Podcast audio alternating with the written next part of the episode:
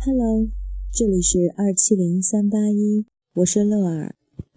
今天要给大家讲的绘本，很可能就是我们成人自己在小时候的经历，而我们的孩子现在也可能也会有这样的感受。让我们一起来读一读好吗？安博在等待。幼儿园这一点很好，可以排队荡秋千。安博荡得好高，他的脚尖都可以够到学校的屋顶了，这感觉就像飞一样。还有这个也很好，画画，画笔粗粗的，颜色亮亮的。安博穿着爸爸的衬衫画画，水彩就不会弄到身上了。他和小朋友们在走廊的墙上画了一个漂亮的花园。还有很多好东西，图画书讲的是很远很远的地方的故事。安博翻书总是轻轻的，还有系鞋带。老师说系一个蝴蝶结，安博一下子就会了。还有下雪的时候，穿着厚厚的大衣，在雪地里滑呀滑呀。但是幼儿园有件事情不好。要等爸爸。这次安博的爸爸又迟到了。安博坐在走廊里等呀等呀，他的大衣扣得整整齐齐，鞋带系得漂漂亮亮，什么都准备好了。别的小朋友早就回家去了。午饭的铃声响了，走廊里成群结队的大孩子们来来往往，办公室门口。老师们进进出出。今天幼儿园里有义卖的糕点，老师也给安博买了。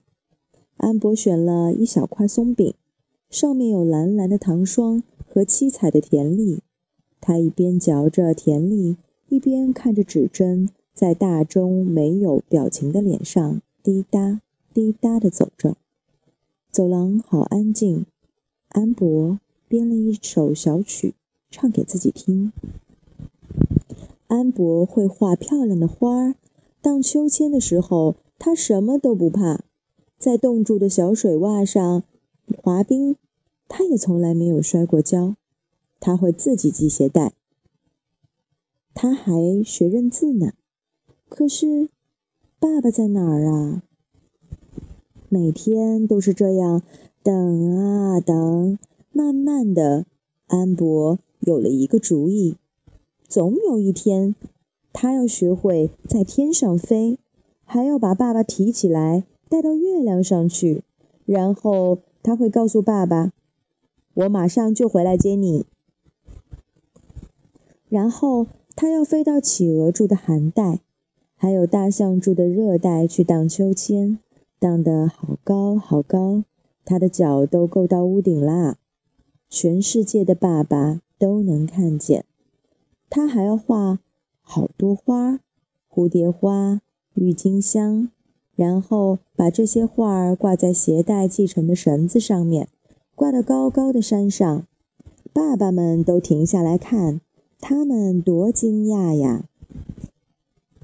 他要唱自己编的小曲，用卫星传到地球上。所有的爸爸打开电视。都能听到他的歌声。他要在冻住的河面上溜冰，用冰鞋画出图案，所有的爸爸都能看得见。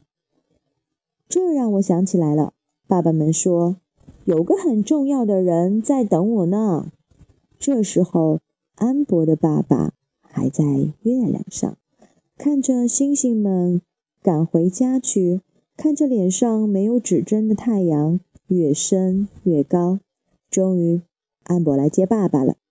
爸爸看见他多高兴啊！现在，爸爸总算尝到等人的滋味了。从那以后，幼儿园放学的时候，安博的爸爸都会早早的在门口等他。全世界所有迟到的爸爸，还有迟到的妈妈，都会守候在门口。他们把自己的孩子举到肩膀上去，扛着回家。那将会是幼儿园里最好的事情了。好不容易，好不容易，安博的爸爸来接他了。安博站起来，他早就准备好了。你知道现在几点了吗？老师问。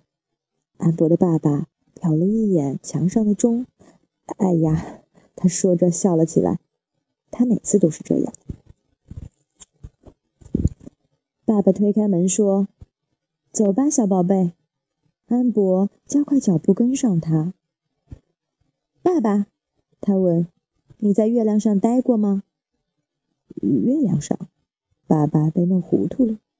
安博拉着爸爸的袖子，让他停下来说：“在那里等人来接你，又害怕又孤单。”爸爸扯了扯袖子，又继续往前走。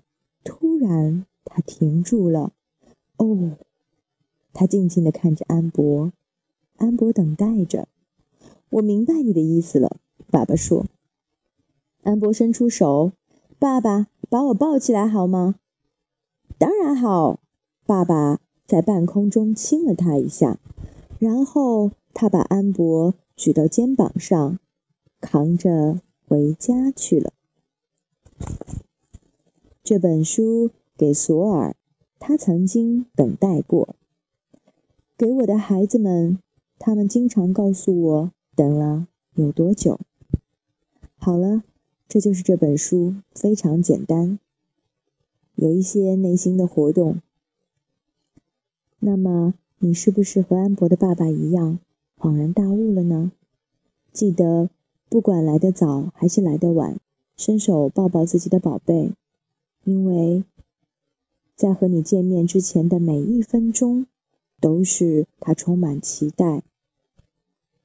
希望你也是。拜拜。